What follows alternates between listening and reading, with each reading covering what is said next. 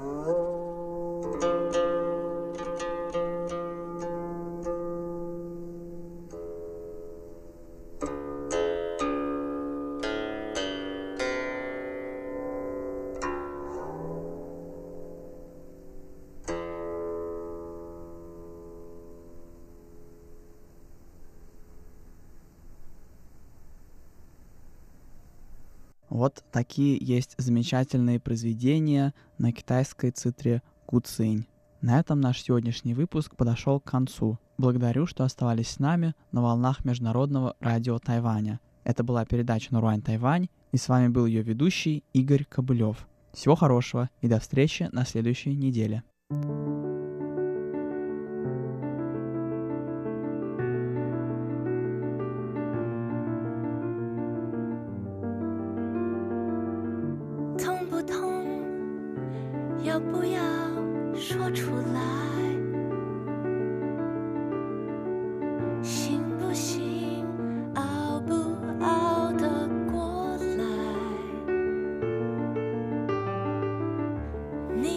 上那笑